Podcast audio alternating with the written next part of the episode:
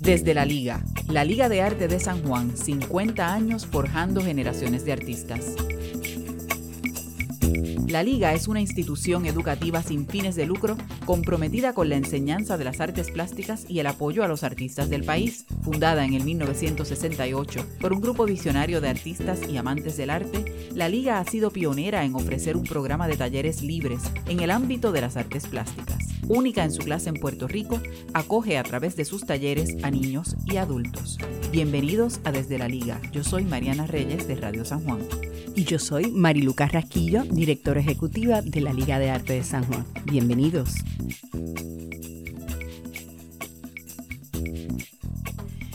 Delta de Pico, cuyo nombre de pila era Delta Bravo, nace en Mayagüez, Puerto Rico, en el 1912.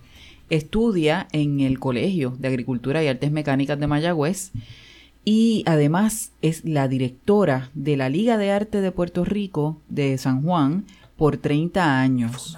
Fundadora. también de esa institución y durante ese transcurso también fue fundadora y editora de la revista Plástica y tiene un sinnúmero de reconocimientos y de proyectos que la hacen pues una mujer muy, muy distinguida en, el desarrollo de la cultura y de las artes en Puerto Rico en general y en el viejo San Juan en particular. Eh, Delta tuvo una hija, Frances Pico Bravo, que nos acompaña hoy para hablar sobre la vida de su madre, que sin duda es muy interesante. Esto de cara a la celebración de los 50 años de existencia de la Liga de Arte de Puerto Rico. También vamos a hablar de la Liga de Arte de San Juan, perdón. También vamos a hablar más adelante con Mariluca Rasquillo, que es la directora ejecutiva de esa institución. Francés, ¿cómo, cómo era tu mamá? Era espectacular. yo creo que yo soy bendecida de haber tenido la madre que tuve. Bien distinta a todas las mamás de mis amigas. Por ejemplo, eh, yo desde chiquita me gustaba pintar, pero era pintar en las paredes y esas cosas. Era la época que la gente ponía los papeles que empapelaban las paredes, los wallpapers, con diseños de florecitas, todas mis amigas y todo. Y no, más me dejaba, venía Crisma y yo pintaba el Santa Claus y lo otro. Y venía este Cuaresma y yo pintaba Jesucristo, eh, una cosa así en toda mi pared. Me dejaba hacer lo que yo quisiera. Muralista desde chiquita. Desde chiquita. Y entonces se reunía con estas amigas como Paca Viascochea, que también fue, me acuerdo de Paca mucho, fue también de las fundadoras de la Liga, y Hilda Brand, y un grupo que tenían mujeres muy de avanzada, muy de avanzada, que entendían todo, no jugaban a nadie. Este, tenían siempre una comprensión para cualquier problema, escuchaban de una manera increíble. Y entonces cuando venían, me acuerdo que se tomaban su cervecita y su cosa y su cigarrillito y miraban aquellas cosas mías. Y por ejemplo, Paca me acuerdo que decía, ay, es que tiene un dolor de sufrimiento ese Jesucristo. Y entonces ella encantada en eso, o sea, que yo me crié en eso. ¿Y en dónde vivían en, ese momento? ¿Dónde estaban esas Estábamos ahí en la calle Atlántica, en Ocean Park. O sea, que ella era de Mayagüez, pero vivía en San sí, Juan. Sí, porque ella, cuando se casa con papi, que también es de Mayagüez, eh, se vinieron para San Juan a vivir. O sea, que yo nací en San Juan y me crié en San Juan. O sea, que ella se crió en San Juan, en Mayagüez, su, su niñez y adolescencia la pasó allá. Y la pasó allá y y bueno, para ella Mayagüez era nosotros siempre todos los veranos y ella estaba muy orgullosa de su pueblo. Cada vez que se encontraba con alguien de Mayagüez, con Balco Grisarri, con Carmen Jové, nosotros las de Mayagüez, las de Mayagüez, era siempre loca con su Mayagüez. ¿De qué parte de Mayagüez era? Ella estaba por el área de Mentepico, lo que le llaman la Marina. De hecho, la casa ahora mismo que todavía queda, la única casa que queda en Mentepico, era donde ella nació que no es de nosotros, o sea, hace tiempo. Ahora le llaman la Casa Azul, que es un sitio que hacen eventos, eventos artísticos, ese tipo de cosas. Y la mantienen este, bien antigua y hacen ahí como eventos. Y de hecho, hay un primo mío que hizo un libro hace como dos años, todo inspirado en una poesía que hizo mami de esa casa. Si quieres, escribía también. si quieres que te, que te lea un poquito la, poesía. Vamos a hablar de eso también. Porque eso la, la hizo a los 80 años. Pero ya desde los seis años estaba haciendo sus primeras, sus primeras poesías partiendo del dolor, ¿no? Porque estamos hablando de que perdió a su madre. Perdió a su madre en ocho hermanos a los seis años. Y, y, entonces se criaron todos juntos, esa familia de sus hermanos eran bien unidos, bien unidos. Y entonces este, siempre ella hacía a los muchachos, que eran los varones, este, las regañaban mucho porque ella era poco indisciplinada en la fiesta y de chistes y todo. Ella siempre estaba en mi cumpleaños, era que lo celebraba con mis amigas. O sea, era mi mejor amiga. Este, pero entonces en esa parte, por ejemplo, tiene una estrofita a los seis años que escribió el Día de las Madres eh, hoy que es Día de las Madres, infeliz, triste lo paso. Yo sin madre en este día no tengo a quien darle un abrazo. Era de una sensibilidad brutal, pero no la sensibilidad esta eh, practicada y tontería de la gente que si llora, seguía para adelante con una fuerza siempre, siempre, y eso fue lo que más me enseñó a mí, que soy la más pequeña, voy a tener tres hijas, que son Delta, Didi y Nilda, que es mi otra hermana, y fue que por lo menos yo todo lo que capté, no tenerle miedo a nada, seguir para adelante, el dinero no importa, hemos estado bien, hemos estado mal, aquí no hay que seguir complejos de nada.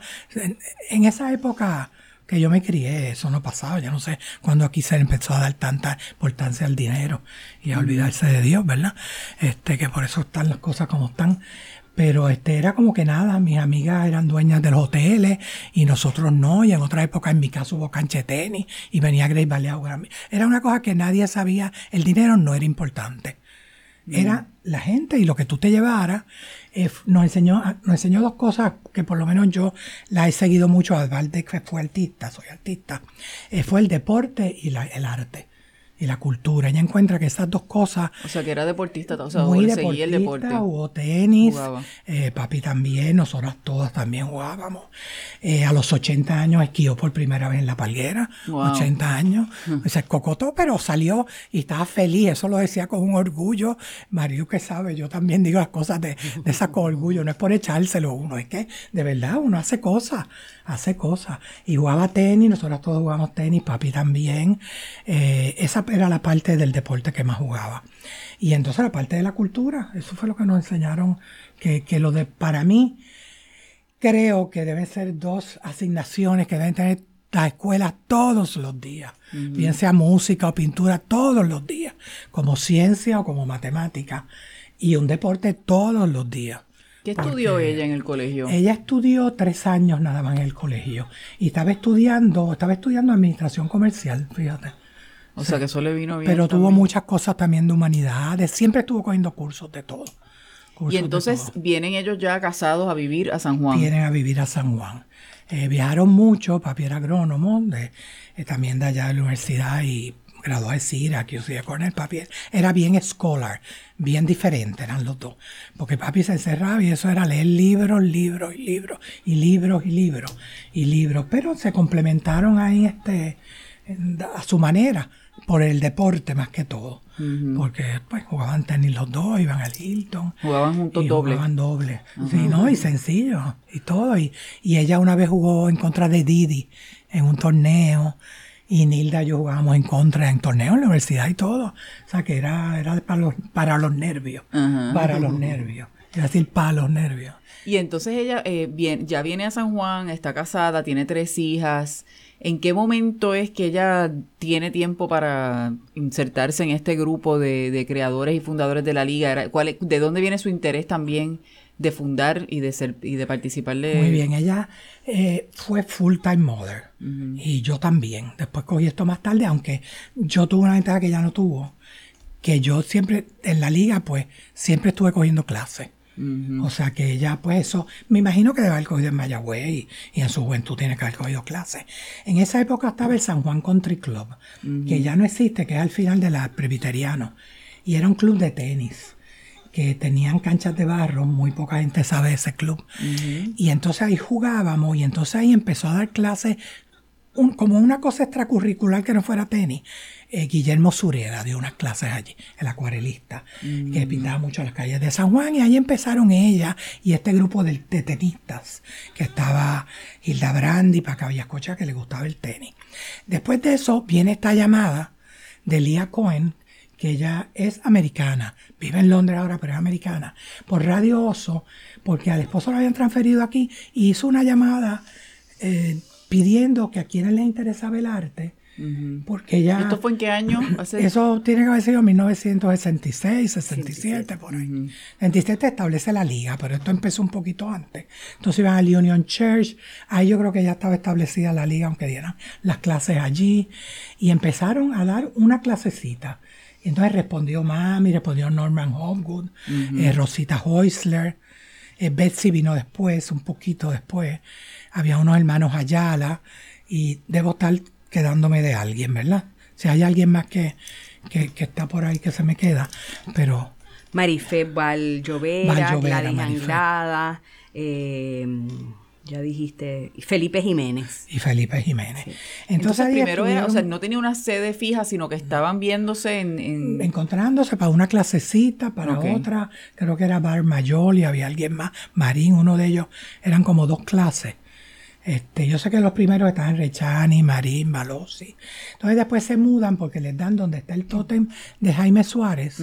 Ahí le dan una casita que era el reclutamiento del, ejército. Okay. Eh, ¿Te puedo mirar a ti? Sí, sí. Ok, entonces, este, y entonces ahí comenzó la liga. Pero es verdad porque fíjate, en esa época yo trabajé un poquito, eh, unos meses de recepcionista Sí, tienes razón en esa parte. Sí. Y entonces, este, porque nada, había que estar, no que fuera tres horas para recibir las matrículas y las cosas. Y entonces ese mismo salón que probablemente era como esto, un chinchín más grande, se convertía en escultura o se convertía en pintura, según el profesor que ¿Y ese edificio de quién? O sea, ¿cómo lo consiguieron? ¿De quién era? El gobierno, era el gobierno, federal. del gobierno federal, porque era el reclutamiento.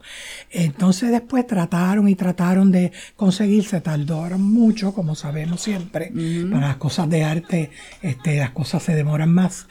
Y entonces después tenemos la sede que tenemos ahora, que hay veces que dicen que no las dieron, creo que ya no las dieron, pero hay una anécdota siempre que yo oí a mami decir y a Betsy, que estaba en esa época, que ellas como no acababan de darle ese permiso, y de entre eso entraron y rompieron las cadenas y de squatter. Ocuparon. Ocuparon. ¿Y qué era eso allí? que eran mujeres de avanzada. De almas Ese era el hospital, ¿no? Primero fue el hospital Concepción el Grande en la época española. Después fue, eh, lo tomó el gobierno federal, eh, ¿verdad? Como parte del complejo militar que había en Vallajá. Y después también tuvo otros, otro eh, lado, fue el taller de división a la educación a la comunidad también en alguna época. Eh, eh, pero en ese momento estaba sin uso. Está hablando Marilu Caraquillo, directora de la Liga. Estaba vacío, estaba abandonado en, ese, momento. Sí, ellos entraron. y aquello, tenemos fotos de eso, ¿sabes? Maderas tiradas. Hay muy buenas fotos, sí. Como se fuera. Y en este momento, cuando eh, Delta empieza a hacer esto, ya ustedes estaban grandes. Casada. Ajá, exacto. que es que ella dijo, pues yo voy ahora a decidir con mi vida, que yo voy a hacer con mi vida. Casadas, casadas. Y entonces ella ella toma este proyecto ya en esa Pero ya ella era artista, France. Artista sí, profesional no. Artista profesional no. La liga en realidad la formó a ella más. ¿Qué medio trabajaba ella? Ella trabajaba acrílico. Y su, su, maestro por excelencia era Luis Hernández Cruz. El de ella y de Rosita y de Betsy. Y se nota que era la época esa fuerte que empieza en los 70 de la abstracción en Puerto Rico. O sea, que, ella trabajó el acrílico de manera este no, no profesional, o sea, y, luego entonces con la liga porque se ella cogió sus flamboyanes, y igual que yo también, que soy este, artista abstracta, pero en la Escuela de Artes Plásticas, el SBA en Nueva York, pues tuve que hacer todo, cuerpo, eh, pues como, ya una educación más formal. Pero mami en realidad la educación fue la liga solamente. En mi caso, yo sí fue la liga, pero después fui a Artes Plásticas, después fui a School of Visual Arts a Nueva York también, o sea que continué. Poco cosas más formales. Más mami leía mucho, así que a lo mejor.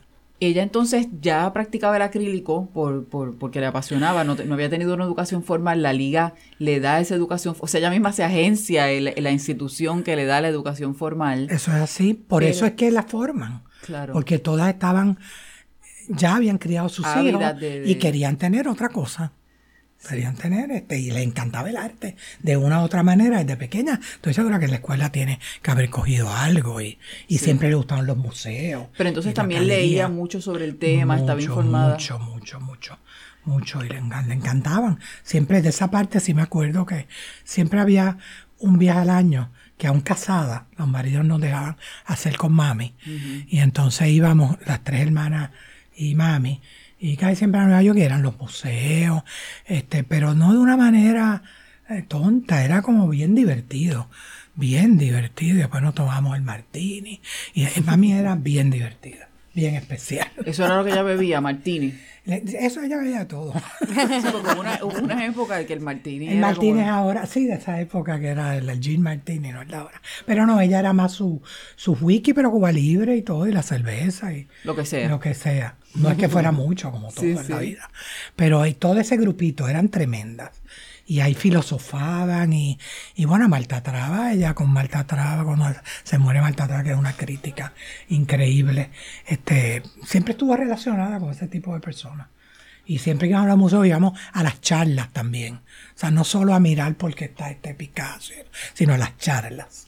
Y en esa época no existían museos, existía el Museo de Arte de Ponce, el Museo de Arte de Ponce todavía no existía, porque yo creo que el museo debe tener más o menos la de nosotros. Tiene un poquito más. De la liga. Un poquito más. 60. 60, Era lo único que había, ¿no? En, el, en, términos de lugares de arte formales en Puerto Rico. Habían las galerías aquí en Viejo San Juan que eran buenas.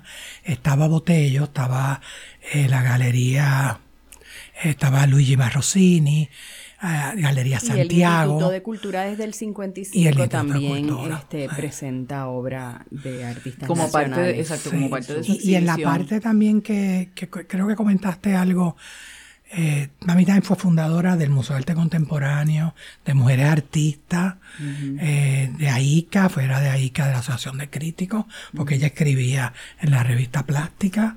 Eh, esa era su baby, la revista plástica. Vamos a hablar un eh, poquito de la revista. Entonces, la revista era una revista obviamente impresa. Impresa. Que se distribuía dónde?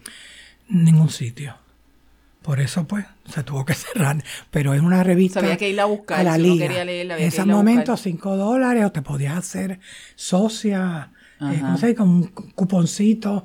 Eso fue, eso duró casi 20 años. Eso es un montón. Este, las cosas que conseguía esa junta editora de estos artículos de críticos de toda Latinoamérica. Y Pero cuando Frances dice que no se distribuida, distribuyera en términos comerciales, porque esas revistas ellas se encargaban de enviarlas a, las bibliotecas, a los museos del extranjero. era distribución como que comercial, comercial. La librería que no, se consigue. ¿Y, usted, y, existe un archivo de esta revista? Sí, completa. Están todas.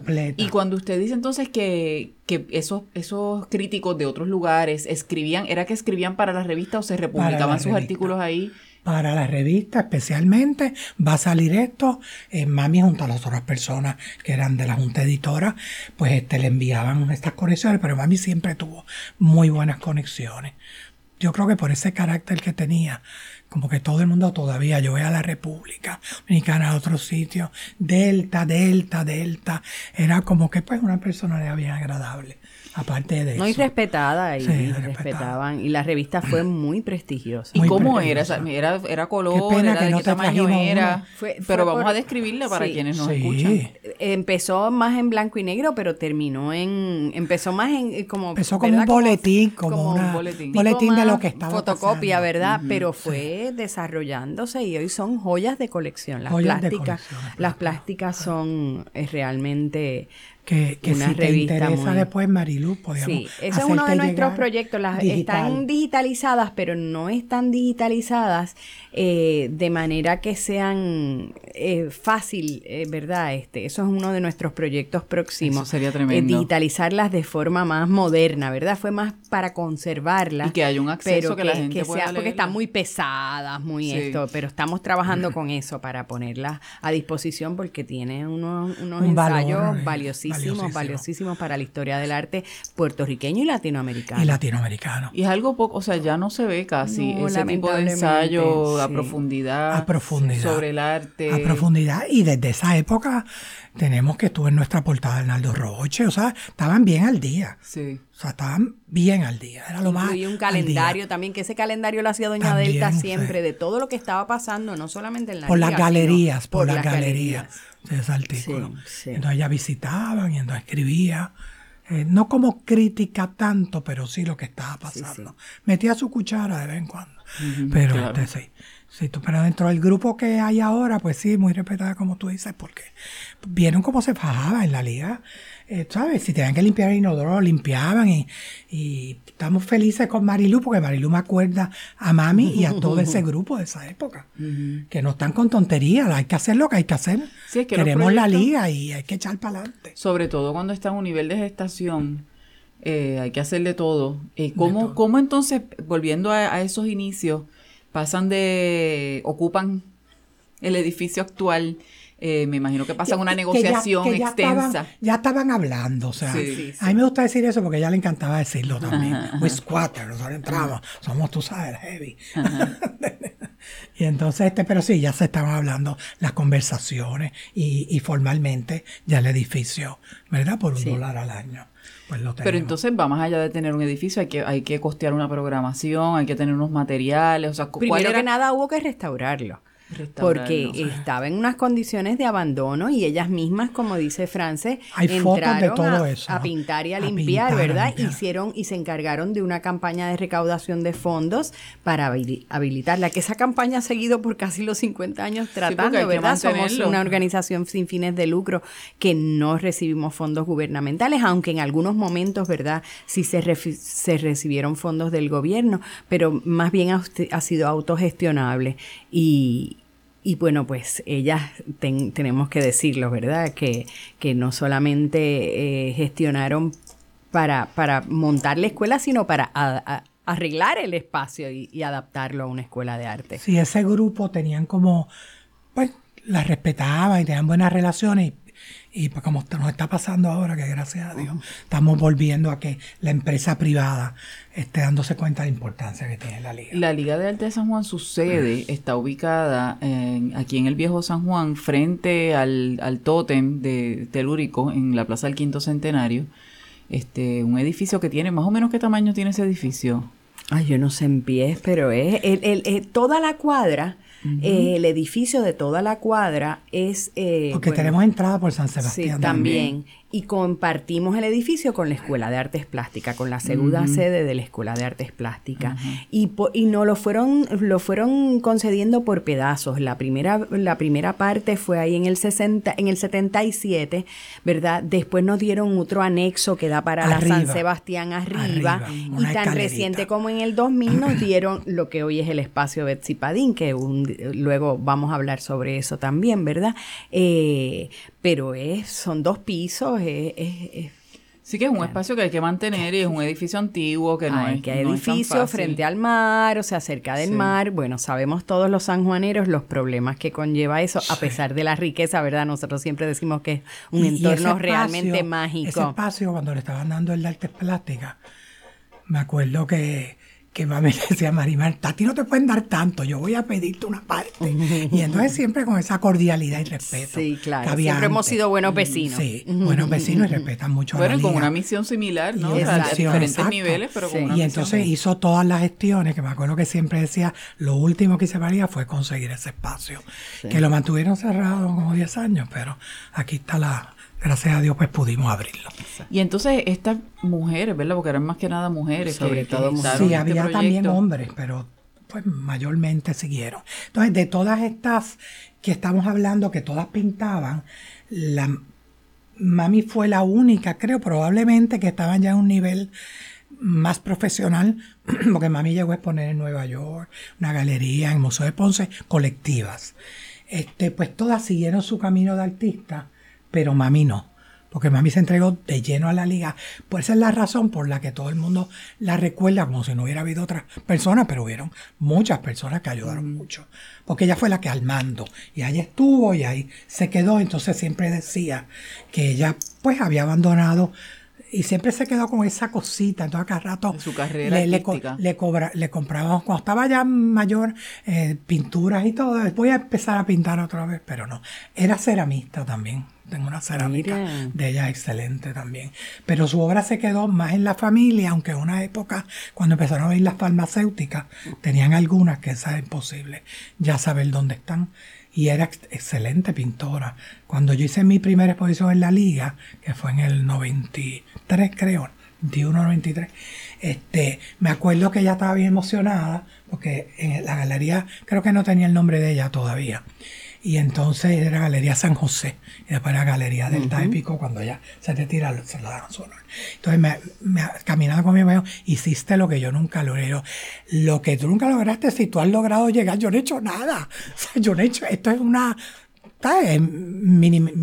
una cosa pequeña al lado de lo que tú has hecho, haber llegado a tanta gente con este proyecto. No solamente eso, sino que, y ahí quizás entra en en juego algo de lo que en esos tres años de estudio de administración aprendió, porque eh, crear una institución, crear una institución que tenga arte de calidad en Puerto Rico es difícil, pero no es tan difícil, porque hay mucho. Ahora, que eso sea una institución sólida, que pueda permanecer y que pueda, aunque sea con dificultad como todas, ¿verdad? Pero que pueda sobrevivir. O sea, hemos pasado generaciones, yo estuve en la liga cuando tenía seis años, generaciones de puertorriqueños los hijos, los que han pasado por allí. Este, ¿Cómo se dio ese proceso? O sea, se, instala una junta de ¿Cómo empieza a, profesionalizarse la institución? Se empieza con la junta de directores, que mami pertenecía. Ya después, cuando ella toma la parte de dirigir la liga, eh, junto con Elsa Costa, que fue también muy valiosa en todos esos años que estuvo con mami. Este era como hija de mami, ya la buscaba casa, venían para la liga y todo. Este, eh, ahí, em, ella entonces ya no está en la junta. Pero en todas las reuniones, pues está ella, obviamente. Y, pues se le respetaba también mucho su manera de ser. Y gracias a Dios hemos tenido personas como Rafi Torres también, que tuvo como 25 años presidente. Personas como muy correctas, ¿verdad? Muy comprometidas. Muy comprometidas. En un primer momento dado, la liga, eh, los fundadores eran realmente todos con trabajo voluntario. Trabajando de forma voluntaria eran los, los que organizaban todo. Cuando la liga va creciendo, ¿verdad? En los primeros años se dan cuenta de que necesitan una dirección y ahí es que doña Delta dice, bueno, pues asume esa, esa dirección y entonces se crea formalmente ya la junta de directores, que, existía, ¿verdad? Pero ya para las labores más de junta de directores y administrativo, pues entonces está doña Delia y como dice Frances con, con Elsa Costa, que después cuando ella se retira se queda a cargo de la dirección. Y entonces Delta también escribía. Era muy sensible y, cuando estaba ya los añitos ya entrándole, ella trabajó hasta los 86 años en la liga, mediodía. Pero siempre era su pasión. Ella decía, la liga y su familia. Y ella siempre decía que la familia era primero, pero siempre entre nosotros le embromábamos y le decíamos, mm", porque dejaba cualquier cosa a la familia si tenía algo de la liga. Pero qué bueno que tuvo todo eso, ¿verdad? Entonces, a sus 80 años, una fiesta que le hicimos, que en esa época pues estaba Elsa, estaba Rafi, estaba Betsy, Cristina Emanuel, ella era la amiga de todos los artistas también. Pues escribió una poesía que siempre siempre si quieres te leo algo. ella vivía fascinada con Mayagüez y con su casa. Y entonces se llama A mis 80 años, porque ella decía que ya se le estaban olvidando las cosas. Y entonces se llama A mis 80 años. Y ese día fue que ella la leyó por primera vez, ninguna de nosotros sabíamos. Y voy a amarrar mis recuerdos, no se sigan escapando. Voy a amarrar los recuerdos de tantos y tantos años. Así viviré de nuevo las horas que ya pasaron. Mi infancia, mi juventud, mis padres y mis hermanos. La linda casa amarilla con su patio ladrillado. El árbol de Ilan Ilan y el jardín, todo sembrado, de rosas y de violetas, y madreselvas doradas.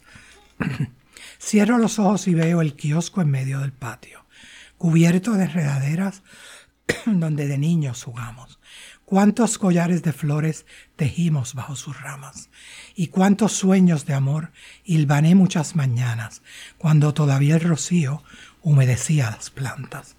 En noches de luna llena yo recorría mi patio, inventándome un poema o una copla, tarareando. Cuántos recuerdos me vienen que yo creí olvidados, cuántos días, cuántas noches, cuántos sueños realizados. Perdóname. Y para vivir de nuevo los tiempos que ya pasaron, voy a amarrar mis recuerdos, no se sigan escapando. Qué hermoso, ¿eh? Eso fue para sus 80 años. Donde ya la cabecita, y tú sabes que se acuerdan mucho más de lo anterior, del pasado. Murió de 96 años. 97. 97 años, estuvo activa prácticamente hasta, lo, hasta el final de su vida. Hasta los 86 y tenía su mente muy bien, tuvo una caída, lo operaron de... Y sabes que esa anestesia ya a cierta edad, 91 creo que fue eso. Y después al otro día quisieron ponerle un marcapaso también. Y esas dos la volaron. Pero entonces le encantaba hablar del pasado, pero estuvo en casa de mi hermana, pudimos estar con ella siempre. Eh, siempre me embromaban porque yo la hablaba siempre como si estuviera perfecta. Y entonces yo le decía, bueno, que que ella no sabrá quién yo soy, pero yo sé quién es ella. o sea, que siempre pensaba en eso y yo le cantaba, le ponía tenis en la televisión y ella estaba encantada. ¿Y lo seguía? Sí, lo seguía, lo seguía. Después se dormía un poquito. Este, no le hubiera gustado verse así nunca por una persona de tanto carácter. Nunca se quiso operar de la rodilla para no perderse nada. Fíjate, en esa época. Llegó Los viajes, porque viajó ¿Llegó a ver el juego de Mónica Puy o ya ahí no, estaba? No, no, ya eso no lo vio. Pero nosotros toda la familia lo vio y los gritos eran de película, porque somos muy tenistas. Sí, sí. Tenistas. Este, Marilu, entonces, eh, ya que estamos en este, en este primer episodio, ¿verdad? De esta serie que vamos a hacer de la liga, hablando del, gran trabajo que hizo Delta y todas esas mujeres de, ese grupo, ¿verdad? Visionarias. Eh, pues hablábamos de eso, de cómo, de cómo uno, pues un proyecto que se gesta, cómo se pone, cómo se solidifica, cómo se convierte en algo a largo plazo. Y uno pensaría, pues la liga ya tiene 50 años, eso corre solo. Pero no, no, debe ser tan fácil. No, no, no, es un reto. Eh, como toda organización sin fines de lucro, es complicado. Y más en estos momentos históricos que vive nuestro país, hace 10 años, ¿verdad? Con una crisis económica tan fuerte, pues el reto se convierte aún mayor. Y también la liga, la liga se distingue al ser, por ser una institución que ofrece talleres libres. Nosotros no somos una institución académica que da grados, ¿verdad? Como una universidad. Eh, eso es lo que distingue a la liga. Entonces eso en un momento de crisis económica, pues puede ser una cosa que no sea de primera necesidad cuando tú tienes una situación económica, pues por ahí es que la gente empieza a cortar, ¿verdad? De ahí el, el, reto mayor de cómo damos a conocer los ofrecimientos tan sólidos en el arte que ofrece la liga. O sea que es muy cuesta arriba y más cuando nosotros queremos ser autogestionables, ¿verdad? Que dependemos de nuestros propios ingresos. Eh, pero eso a la vez nos trae aún mayor satisfacción en momentos así que podamos seguir defendiendo una institución tan noble que ha dado tanto nuestro país, porque son tantos los artistas nuestros que han eh, surgido de la liga, que han tenido alguna relación. Frances me decía hace un rato que fuimos también espacio de trabajo, ¿verdad? Eh, de nuestros artistas, porque fueron muchos de ellos, fueron profesores en la liga. O sea, todo ese bagaje y esa labor tan importante que ha hecho la liga en nuestra historia del arte, pues es motivo para nosotros que estamos trabajando ahí seguir enfrentando tantas dificultades porque las hay. ¿Y cuáles son, o sea, cuáles son los mecanismos? el cobro de las clases, eh, Nosotros dependemos prioritariamente de nuestra matrícula, ¿verdad? De, nuestra, de nuestro ofrecimiento programático, pero sí hemos tenido en distintos momentos de nuestra historia, pues ayuda en unos momentos dados en un principio del mismo gobierno, del gobierno federal también a través de propuestas. Desde el 2006 nosotros tenemos un acuerdo colaborativo con Caribe Federal Credit Union, que es una cooperativa de empleados federales puertorriqueños, que ellos a sus, a sus socios, ¿verdad? Le cobran una tarifa de membresía que la, asignan a, la liga ah, y esa cuota, pues ya tienen esos, esos socios de Caribe Federal, ya tienen la membresía de la liga paga por un año, que los invitamos a ellos. Eso ha sido una ayuda significativa para nosotros. Es consistente. Eh, desde el 2006 aproximadamente es como un casi un 10%, 12% de nuestro presupuesto. Estamos sumamente agradecidos a Caribe Federal. Y de esa forma también, pues, eh, buscamos ver, vendemos eh, talleres externos también a la empresa privada. Sobre todo en las navidades gustan mucho los talleres que damos para los em, hijos de los empleados o para los socios. Este, eh, nos vendemos bultos, camisetas, delantales, nos las inventamos de todas las formas y sobre todo, ¿verdad? En estos últimos años que como les dije, pues la crisis y que queríamos celebrar nuestro 50 aniversario, ¿verdad? Y entonces, pues eso nos hace inventarnos y pues también, como dijo Frances, también somos un grupo de empleados muy pequeños, muy comprometidos que hacemos allí, Cuca Gómez, de todo ¿verdad? Este, porque somos muy poquitas y volvemos a la cuestión también de, de, género, la importancia que ha tenido la mujer en la historia de la liga, eso es indiscutible. Tenemos hombres, miembros de la Junta muy comprometidos, profesores muy comprometidos, empleados muy comprometidos, pero la, el protagonismo de la mujer es indiscutible. Así que, ¿por qué no decirlo, verdad? no reconocerlo. Así que... Eh, pues nada, en este aniversario, cuando estamos aquí pensando en nuestros inicios, es bueno reafirmar nuestro compromiso con, ¿verdad? Con la liga, con lo que ofrece la liga y con lo que significa la liga en el arte en Puerto Rico. Pues gracias a Frances por, por empezar esta, comenzar esta conversación que esperamos que, se, que sea extensa sobre la liga de arte y sobre el arte en Puerto Rico, sobre su historia y su situación actual. Gracias por acompañarnos. Oye, gracias a ustedes Estamos por la liga todo el tiempo. Aquí estamos a la orden. Que vaya, gracias a un millón. Los invitamos a visitar la liga para que conozcan esta excelente escuela, su galería y salas de exhibición, todo en un encantador edificio en el entorno mágico del viejo San Juan. Búscanos en nuestra página de Facebook, Liga Estudiantes de Arte de San Juan, o llama al 787-725-5453. Los esperamos en la liga.